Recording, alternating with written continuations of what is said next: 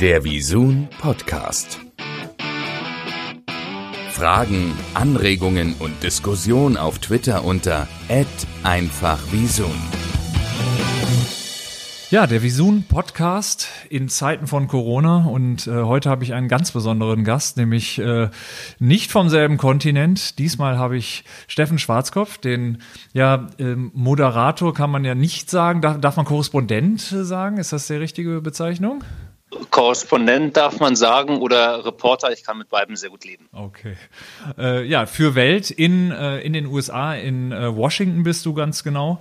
Und äh, ja, wir kennen uns ja nur auch schon ein paar Jahre und hatten ja auch über die Zeit ja schon viel auch äh, über, über deine Zeit jetzt da vor Ort gesprochen, beziehungsweise natürlich auch die Zeit davor. Aber ähm, in den USA war, war ja erstmal immer Trump das Thema, aber jetzt seit äh, einigen Wochen würde ich mal sagen, ist das äh, schon was sehr, sehr Spezielles. Und deswegen, ähm, ja, ich freue mich sehr, einmal von dir jetzt vielleicht mal so ein bisschen die, die Dinge mal so zu ähm, hören und äh, also direkt aus, aus erster Quelle mal zu erfahren, wie es da gerade aussieht, weil das, was du in deinem Podcast ja aktuell sagst, das klingt ja wirklich total dramatisch.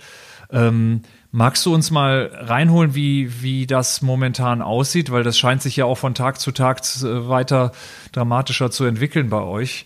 Ähm, gib uns doch mal einen ganz kurzen Einblick, wie, wie es momentan äh, aussieht, wie die Corona-Krise also deinen Alltag auch äh, momentan bestimmt. Ja, also ich glaube, dramatisch ist durchaus das richtige Wort. Wir haben hier eine Entwicklung in den USA durchgemacht, die extrem rasant war. Vor zwei, zweieinhalb, drei Wochen war die Stimmung so ein bisschen alles halb so schlimm. Wir können es auf die leichte Schulter nehmen. Das lag auch daran, dass der US-Präsident äh, Donald Trump das ja auch mal so formuliert hat, ähm, das ist bald vorbei und es läuft alles, alles unter Kontrolle. Und dann nach und nach haben die Menschen mitbekommen, hier ist gar nichts unter Kontrolle und es läuft überhaupt nichts. Und die Zahlen galoppieren ja. Die amerikanischen Nachrichtensender, die haben so einen Ticker dauerhaft eingeblendet, wo man dann die Zahl der Infektionen sieht und die Zahl der Toten. Und das ist einfach, um es mal so zu formulieren, krass, das zu sehen, welche Sprünge das momentan durchmacht. Ähm, vor einer Woche, da haben wir gesprochen über 10.000, 12.000, 15.000 Fälle. Jetzt sind wir aktuell, wenn ich hier auf den Ticker gucke, bei 245.000 Infektionen, über 6.000 Toten. Wir haben jeden einzelnen Tag also alle 24 Stunden mindestens 1000 weitere Tote. Und wir gehen hier und müssen davon ausgehen, dass in einer Woche, in anderthalb Wochen diese Zahlen eben nicht mehr bei 1000 Toten pro Tag sind, sondern 2000, zweieinhalb, 3000 Toten. Und äh, wenn man sich allein diese Zahlen anschaut, und ich ähm, befasse mich ja nur Tag ein, Tag aus mit den Zahlen und mit den Entwicklungen, dann kann einem da schon ganz schön Angst und Bange werden. Und ich denke mal, für, für Donald Trump dürfte das doch jetzt wahrscheinlich ähm, ein Punkt auch sein, an dem selbst Leute, die ihm sehr gut gesonnen waren, ja jetzt sich jetzt fragen, ob er nicht doch ein, ein wenig spät reagiert hat oder da vielleicht auch auf die falschen Leute erstmal gehört hat und mit seiner, ich sag mal, Ignoranz gegenüber wissenschaftlichen Aussagen jetzt gerade mal äh, ganz schöne Probleme bekommt. Oder ist das gar nicht, wird das gar nicht so, so wahrgenommen? Wird da, wird da eher so eine Art, wir gemeinsam gegen das Virus und das wird ausgeblendet?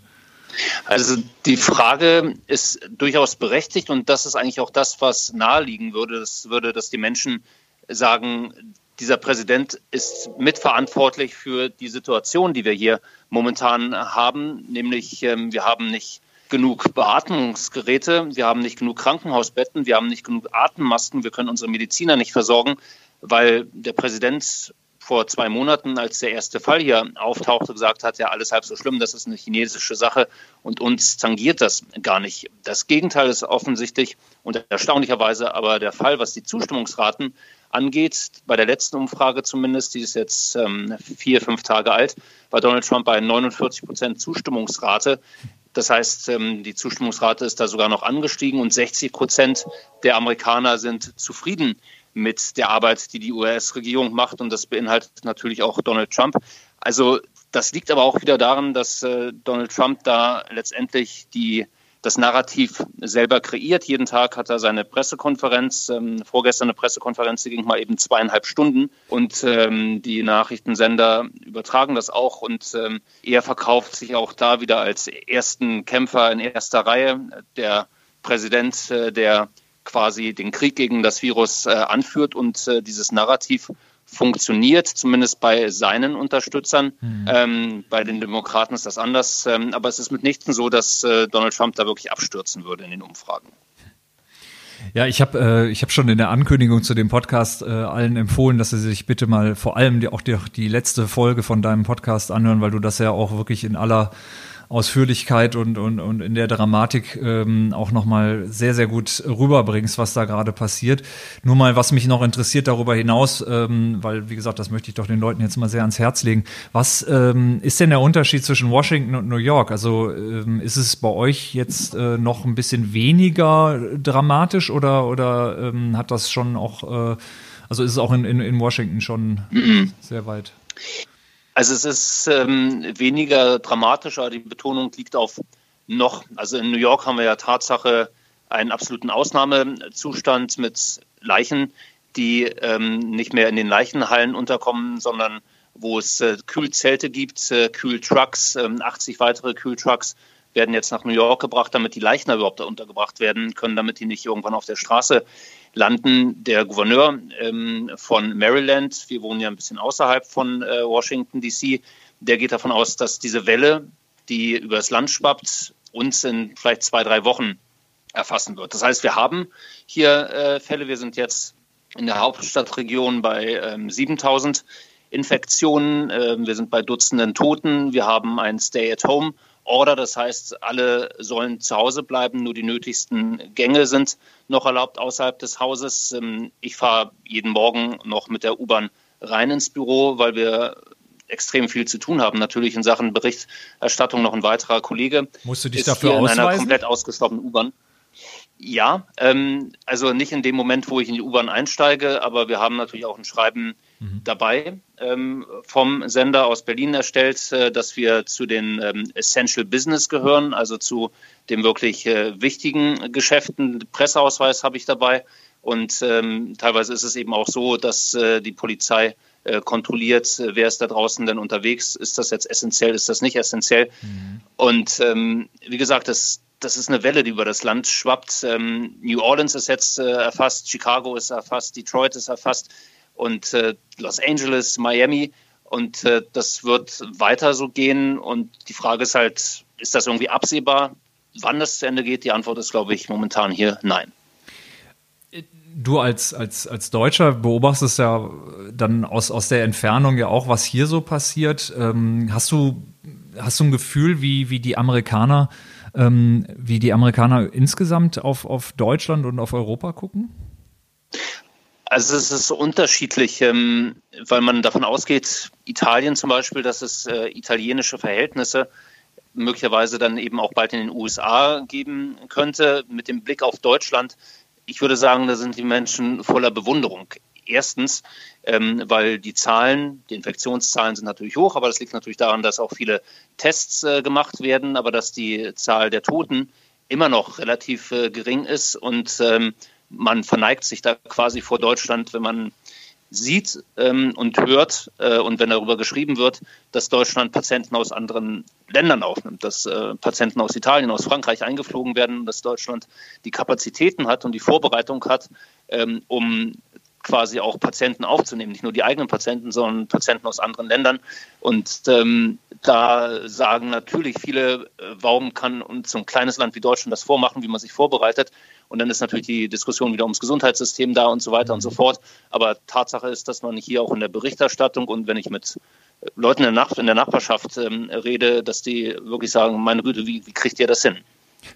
Also das ist, das ist deswegen auch so spannend für uns zu hören, weil man ja hier natürlich nur die Sicht auf Deutschland selber hat und dann immer denkt, ja, es könnte ja noch dies besser sein und das besser sein und wie schlecht es einem geht. Aber das ist ja auch mal gut zu hören, wie äh, dann doch andere Länder auf einen blicken und wie wenig selbstverständlich manche Dinge sind. Und sag mal, was sind so äh, die, die Artikel bei euch, die, die, die jetzt äh, so besonders äh, nachgefragt sind, weil wir ja festgestellt haben, dass das von Land zu Land ja sehr unterschiedlich ist.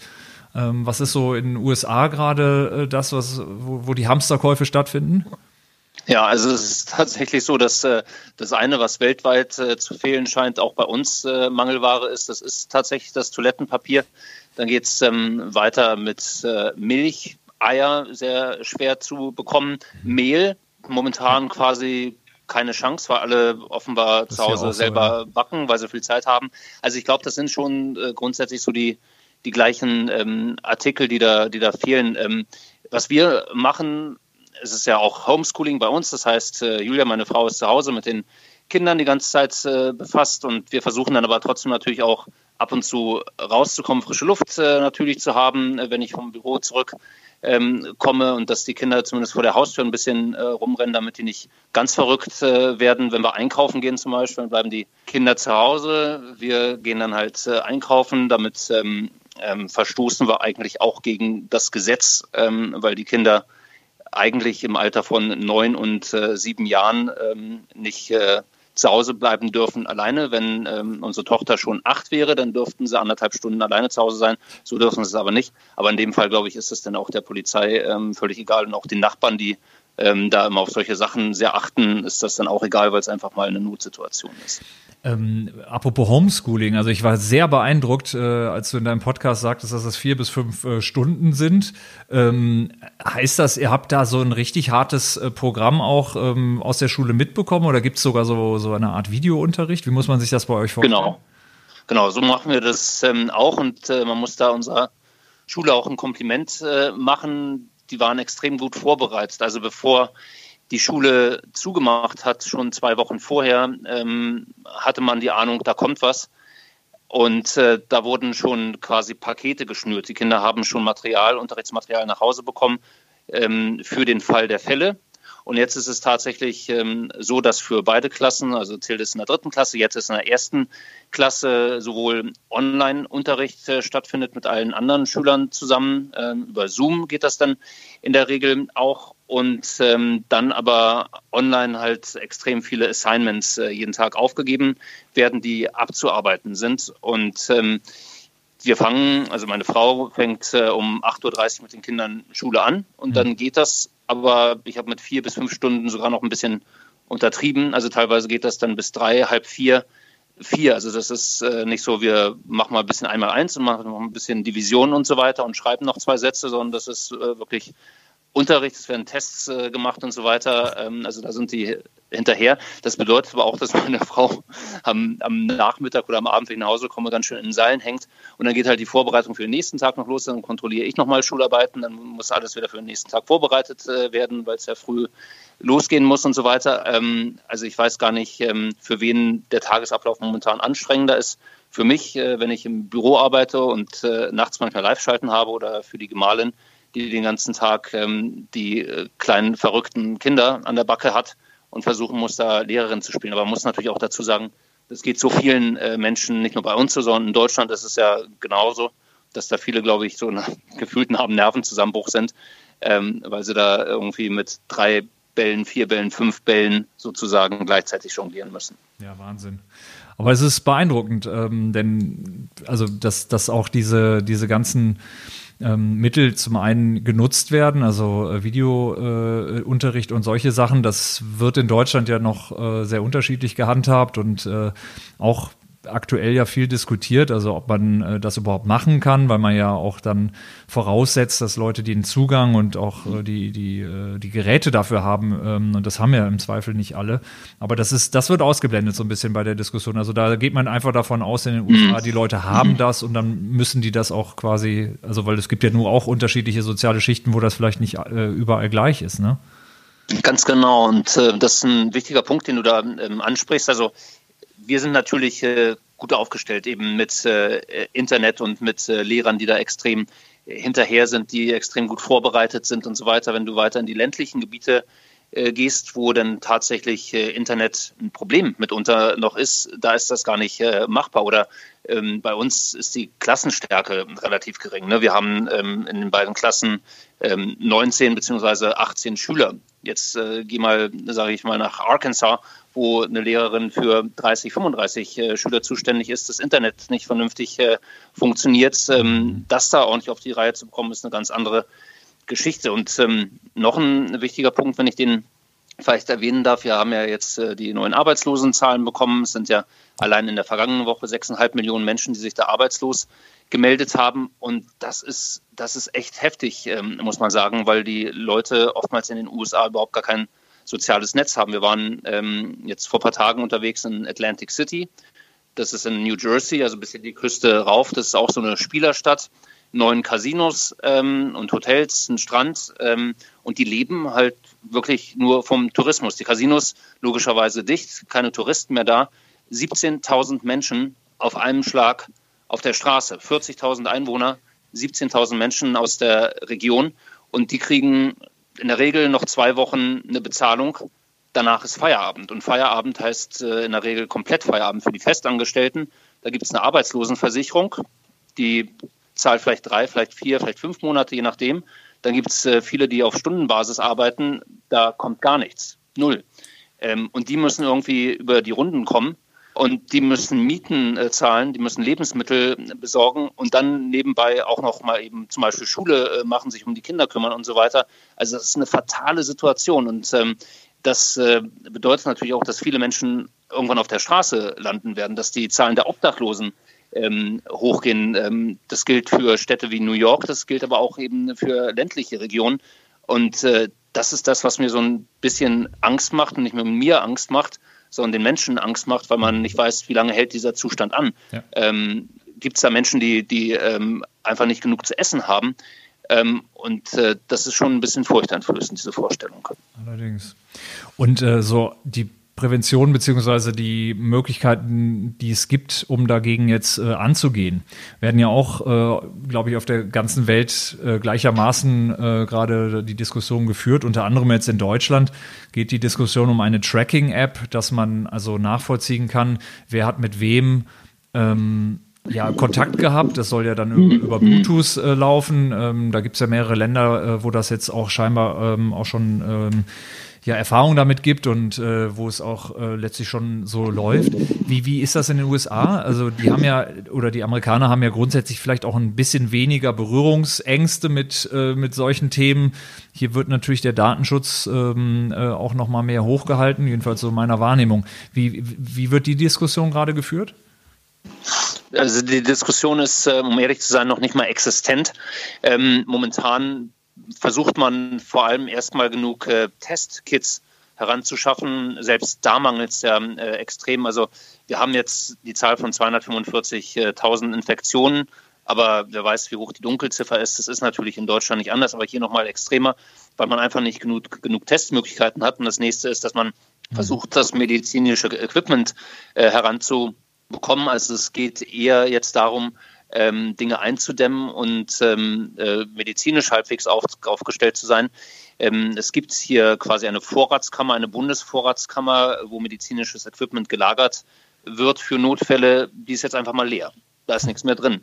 Das heißt, die Bundesstaaten ähm, versuchen jetzt äh, jeder gegen jeden ähm, auf dem privaten Markt Dinge zusammenzubekommen, ob das jetzt die Masken sind, ob das äh, äh Arztkittel sind, ähm, ob das ähm, die Beatmungsgeräte sind. Der New Yorker Gouverneur gestern zum Beispiel hat äh, einen Aufruf gestartet. Andrew Cuomo hat sich an Unternehmen gewendet und hat gesagt, äh, ich bitte euch, wenn ihr irgendwie die Kapazitäten habt, wenn ihr die Möglichkeiten habt, stellt die Produktion um. Wir brauchen dringend äh, Masken, wir brauchen dringend Kittel. Ähm, das geht nicht darum, dass ihr das spendet. Ähm, wir bezahlen dafür und wir zahlen euch eine dicke Prämie on top. Mhm. Also der sagt, wir zahlen euch mehr als unsere Mitbewerber in Minnesota oder in Michigan oder in Kalifornien. Macht diese Sachen für uns. Also ein mhm. Wettbewerb untereinander, um da irgendwie aufgestellt zu sein. Und um auf deine Eingangsfrage zurückzukommen, also an dem Punkt man, ist man noch, noch gar nicht, dass man sagt, okay, wir versuchen jetzt äh, Leute ähm, zu, zu tracken und so weiter, um dann einen besseren Überblick zu bekommen. Ähm, davon sind wir einfach mal entfernt, weil wir, wir hinken der Entwicklung ähm, in Europa und äh, gerade in Deutschland mindestens zwei, drei, vielleicht vier Wochen hinterher. Wahnsinn. Du, und ähm, wie müssen wir uns denn äh, jetzt so aktuell die, die ähm, Infrastruktur, also die, die technische Infrastruktur in, in den USA vorstellen? In, in, in Deutschland ist es ja so, dass wir, also ich persönlich zum Beispiel, sehr staune, wie gut doch ähm, man über Teams ähm, sich mit den, äh, mit den Kollegen und, und Kunden und äh, und so weiter ähm, austauschen kann. Also dass doch, dass, dass der WLAN hier relativ stabil ist, dafür, dass es ja heißt, dass Deutschland da total hinterherhinkt mit seiner Infrastruktur. Wie sieht das in den USA aus? Da soll sie ja besser sein. Ähm, jetzt ist natürlich das auch ein Experiment, ähm, was noch keiner gemacht hat, dass alle quasi, die zu Hause sein können, zu Hause sind. Ähm, ist das auch so, dass es in den USA jetzt alles spürbar in die Knie geht von den, von den Kapazitäten oder ähm, läuft das zumindest sehr gut, weil, weil man da äh, schon seit Jahren dran arbeitet? Ja, Kai, also da habe ich den Eindruck, das läuft eigentlich gut. Ich kann jetzt äh, und will jetzt nicht für die gesamten Vereinigten Staaten sprechen. Das, was ich ähm, hier verfolge in, in, Washington und Umgebung und ähm, was ich eben auch äh, von anderen höre, von Nachbarn, die natürlich jetzt auch Homeoffice machen und äh, alles über Zoom machen oder über andere äh, technische Mittel, das ähm, funktioniert eigentlich sehr gut. Mhm. Ähm, also das heißt, die Konferenzen ähm, äh, und ähm, ähm, die Gespräche, die geführt werden müssen und so weiter, das scheint ähm, zu funktionieren. Vielleicht ein anderes Beispiel. Wir haben jetzt vor ein paar Tagen bei einem Arzt äh, gedreht, der hat die Praxis dicht gemacht, aber macht dann eben auch Teleworking. Das heißt, äh, seine Patienten und es rufen natürlich extrem viele Leute an, die wissen wollen, was mache ich jetzt? Äh, bin ich möglicherweise positiv? Das sind meine Symptome. Soll ich jetzt einen Test machen? Soll ich das nicht machen und so weiter? Also mhm. da ist ähm, extrem viel los. Der macht das ähm, auch über ein Tool, den Namen habe ich jetzt nicht äh, im Kopf, wo sich die Patienten ähm, bei den Ärzten quasi einschalten können, hast einen ganz normalen Videochat.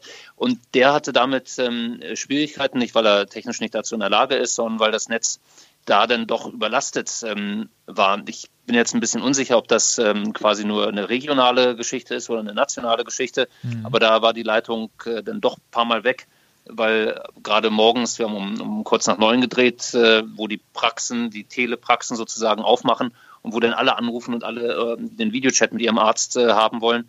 Und da war das hakelig. Aber ansonsten habe ich den Eindruck, funktioniert das von der technologischen Infrastruktur eigentlich sehr gut. Ähm, in dem Zusammenhang mal so dein persönlicher Medienkonsum. Also wie, wie sieht der aus, wenn, wenn du jetzt die Gelegenheit hast, wirklich mal dich abends auf die Couch zu setzen? Ähm, da ist es ja so, dass die Amerikaner ja an andere Dinge gewöhnt sind, sprich, dass ihr, also dass man dort ähm, äh, sehr viel mehr auch mit Pay-TV äh, äh, quasi seit vielen Jahren vertraut ist und dass es letztlich ja, ja etwas anders äh, ist, auch von den Plattformen, sowas wie Hulu und so weiter gibt es ja seit vielen Jahren. Ähm, Pluto beispielsweise, eine Plattform, die wir hier äh, ja auch jetzt äh, vermarkten, die auch zu Viacom gehört, die äh, kommt auch aus den USA. Ähm, das sind alles so, äh, ich sag mal ja, etwas unterschiedliche Medien ähm, äh, Plattformen, die es da gibt oder auch Medien, der Medienkonsum ist anders. Wie, wie, mhm. wie ist deiner? Wie sieht das aus? Wie muss man sich das vorstellen? Ähm, also gib uns mal einen Einblick ja. so in die in den äh, in den amerikanischen Medien, äh, also in die, in die amerikanischen Medien. Ja, ich gebe dir mal einen Einblick äh, in das Schwarzkopfsche äh, Medienverhalten. Also ich, da ich ja jeden Tag im Büro bin, ähm, ist natürlich mein Medienkonsum, weil ich natürlich auch äh, verfolge, was machen die amerikanischen Networks, was macht CNN, MSNBC, genau. äh, Fox News Online. Also damit bin ich ja den ganzen Tag quasi befasst, während ich äh, äh nebenbei schalte und Beiträge mache und jetzt auch wieder eine neue Dokumentation gerade ähm, fertig mache. Ähm, zu Hause ist mein Medienkonsum extrem eingeschränkt. Also klar, abends muss ich nochmal aufs ähm, Handy schauen, um nochmal die letzten Meldungen mir äh, anzuschauen, nochmal Zusammenfassungen zum ähm, White House Taskforce ähm, Briefing, aber ähm, ich persönlich äh, abends habe ich dann auch die Nase voll ähm, und muss dann nicht noch ähm, bei Netflix irgendwie was äh, angucken. Anders ist es bei den Kindern, die, ähm, weil sie den ganzen Tag wirklich da schwerst zu tun haben mit, mit Schularbeiten und dann äh, wird von der Schule auch noch aufgegeben, dass äh, Teil der Schularbeit äh, auch helfen im Haushalt ist. Also das heißt, sie müssen dann auch äh, eine mhm. halbe Stunde jeden Tag im Haushalt helfen und dann werden irgendwie die ähm, äh, ähm, Möbel, die bei uns auf dem Balkon sind, äh, äh mit Sandpapier äh, bearbeitet und gestrichen oder es muss äh, gekehrt werden oder irgendwas ist halt immer. So und am Abend, wenn dann das Abendessen durch ist und alle Schularbeiten kontrolliert sind und der strenge Papa auch nochmal drüber geguckt hat, ähm, dann dürfen sie abends halt von acht bis neun in der Regel dann nochmal irgendwie bei Netflix was gucken oder äh, dürfen dann irgendwie äh, eine Show angucken, die dann abends äh, läuft, ob es eine Ellen DeGeneres ist oder sonst irgendwie was. So, aber ähm, abends, ich setze mich dann nicht mehr vor, vor den Fernseher und gucke mir dann auch irgendwie ähm, ähm, auch nochmal Dokus oder Reportagen oder äh, Spielfilme oder sonst irgendwas an, weil dann viel wieder zu besprechen ist äh, und wir haben so eine ähm, Nightly Routine dann entwickelt, äh, meine Gemahlin und ich, dass wir am Abend, wenn alles durch ist, alle Vorbereitungen getroffen sind, dann nehmen wir unsere Campingstühle äh, und setzen uns mit den Campingstühlen ähm, auf den Bürgersteig vor unserem äh, Reihenhaus. Einen Garten haben wir nicht, also auf dem Bürgersteig, äh, haben Jacken an, Decken und dann äh, in der Regel äh, ein Bier in der Hand oder äh, irgendwie was anderes, um dann nochmal draußen gemeinsam zu sitzen, eine Stunde ein bisschen zu quatschen und was zu trinken und so geht dann der Tag zu Ende. Ah. Also so viel zum Thema Medienverhalten. Okay. Spannend. Und äh, die, äh, aber der Fernsehkonsum als solches äh, dürfte in den der USA ist extrem gestiegen. auch extrem gestiegen Abs sein. Absolut, ja, ja, durch die Decke gegangen bei allen Streaming-Diensten. Ähm, äh, ist, das, ist das der Fall. Also die Leute verbringen logischerweise ähm, deutlich mehr Zeit vor dem Fernseher oder ähm, mit dem iPad oder äh, was auch immer es sein mag. Auch die Verträge, die da abgeschlossen wurden mit den Streaming-Diensten, sind durch die Decke gegangen. Also es sind äh, irgendwie Zuwachsraten von, von 50 Prozent momentan. Logisch, wenn die Leute zu Hause sitzen, ähm, müssen sie sich irgendwie beschäftigen und das ist dann oftmals äh, Medien in welcher Form auch immer. Spannend. Und äh, die Nachrichtensender, haben die ihre Berichterstattung nochmal verändert in den USA? Ja, also es ist ähm, monothematisch. Ähm, Coronavirus, also da findet nichts, nichts anderes statt und eben auch Pressekonferenzen, äh, die dann ähm, nicht 10, 15 oder 20 Minuten dauern, sondern anderthalb Stunden oder zweieinhalb Stunden, die werden äh, komplett äh, live ähm, äh, übertragen. Die haben das Programm auch ausgeweitet, also auch das Live-Programm, wenn sonst äh, am Abend, später am Abend äh, dann Wiederholungen liefen oder irgendwie auch Reportagen oder was auch immer, auch da gibt es Live-Berichterstattung. Ähm, also das ist ähm, mit dem auch begrenzten Personal, was die haben, ähm, sehr, sehr viel, was sie auf die Beine stellen. Was sie sehr extrem viel machen, das sind viele Reporter ähm, und Moderatoren im Homeoffice. Mhm. Äh, da wird der Wetterbericht äh, dann von zu Hause ähm, präsentiert. Äh, der ähm, Korrespondent des Weißen Hauses der ist halt nicht mehr im Weißen Haus, sondern der sitzt äh, auch im Wohnzimmer und hat im Hintergrund dann die Tapete mit Blümchen. Ähm, ganze Nachrichtensendungen werden von zu Hause äh, bestritten. Ein kurzes Beispiel vielleicht auch noch ähm, Chris Cuomo, ähm, auch ein Moderator von CNN, das ist der Bruder von Andrew Cuomo, dem Gouverneur von New York. Mhm. Ähm, der ist jetzt auch positiv äh, getestet worden auf Corona, der macht dann auch von zu Hause weiterhin seine Show. Der ist in Quarantäne, hat von neun bis zehn abends seine Show und macht dann von äh, zu Hause seine Show. Das ist dann eben auch mit äh, den äh, Online-Möglichkeiten, die man äh, hat, also dass andere zugeschaltet werden und so weiter und so fort. Mhm. Ähm, aber das, das wird halt dann auch äh, beinhart durchgezogen und die sind da auch extrem, muss man sagen, hart im Nehmen, also was äh, Arbeitszeiten, Arbeitsintensität angeht von den Reportern und Moderatoren, schon bemerkenswert. Ja, auf der anderen Seite ist ja auch bemerkenswert, dass äh, das, was jetzt für viele neu ist, für dich ja seit Jahren quasi der Standard ist, von zu Hause äh, dann halt auch äh, zu berichten. Ne? Das ist ja letztlich, wenn du äh, zugeschaltet wirst, ja oft der Fall, ne? dass du mitten in der äh, Nacht dann aufstehst, um, um dann halt deine, deine Reportagen auch äh, zu machen, oder? Ganz genau. Also das kenne ich nur seit äh, vier Jahren irgendwie, dass es äh, eine Tagschicht gibt im Büro, äh, wo man das Tagesaktuelle äh, macht oder halt äh, Dokus macht und das dann äh, gerade bei ähm, Breaking News und hier aus den USA haben wir ja in den letzten Jahren ständig Breaking News gehabt, dann eben noch die Nachtschalten dazu kamen, die dann in der Regel von Mitternacht bis zwei Uhr morgens sind und ähm, ja, das, das ist jetzt ungebrochen. Das Problem ist so ein bisschen, wir sind auch dezimiert bei uns im Büro. Das heißt, äh, eine weitere Kollegin, eine weitere Reporterin, die kommt äh, nicht mehr rein, weil sie sagt, das ist hier zu unsicher. Ähm, eine Producerin, die wir haben, die arbeitet auch ausschließlich von zu Hause. Das heißt, wir sind hier auch nochmal dezimiert. Mhm. Und ähm, ja, klar, das merkst du schon. Ne? Also das, das geht so ein bisschen an die äh, Substanz, aber meine Güte, ich will nicht, ich will nicht klagen, weil das geht so vielen Menschen so und es gibt so viele andere, die äh, viel, viel toughere äh, Jobs haben. Ähm, Brauche ich ja nicht erwähnen, ob das jetzt Ärzte, Krankenschwestern sind oder die Truckfahrer oder die Leute in den, in, Super, in den Supermärkten. Also insofern äh, will ich da jetzt mich überhaupt nicht beklagen. Klasse, das war wirklich äh, äh, sehr beeindruckend, was du so zu, berichtet hast, Steffen. Und äh, ich danke dir vielmals für deine Zeit. Sag noch mal ganz kurz, auf welchen Plattformen man dich ähm, noch verfolgen kann. Also zum einen klar bei Welt, äh, dem Fernsehsender, da sieht man dich ja ähm, quasi täglich. Ähm, darüber hinaus gibt's Inside USA, deinen äh, Podcast, den ich also wirklich jedem ans Herz legen möchte. Gerade in diesen Zeiten ist es äh, wahnsinnig spannend. Ähm, äh, und nicht nur die Einblicke, sondern ich finde ihn äh, im Übrigen auch sehr, sehr toll gemacht, also mit der Musik und so weiter. Ähm, äh, da wisst ihr sehr, sehr gut damit umzugehen. Das ist also schon, der sticht da schon sehr raus, finde ich, äh, in der Qualität. Also Kompliment. Aber wo kann man dich noch verfolgen? Bei, ähm, auf welchen Kanälen kann man, kann man dir noch folgen? Ähm, jetzt erwischst du mich so ein bisschen auf dem falschen Fuß, Kai. Ich spiele mal den Ball zu dir dann gleich zurück.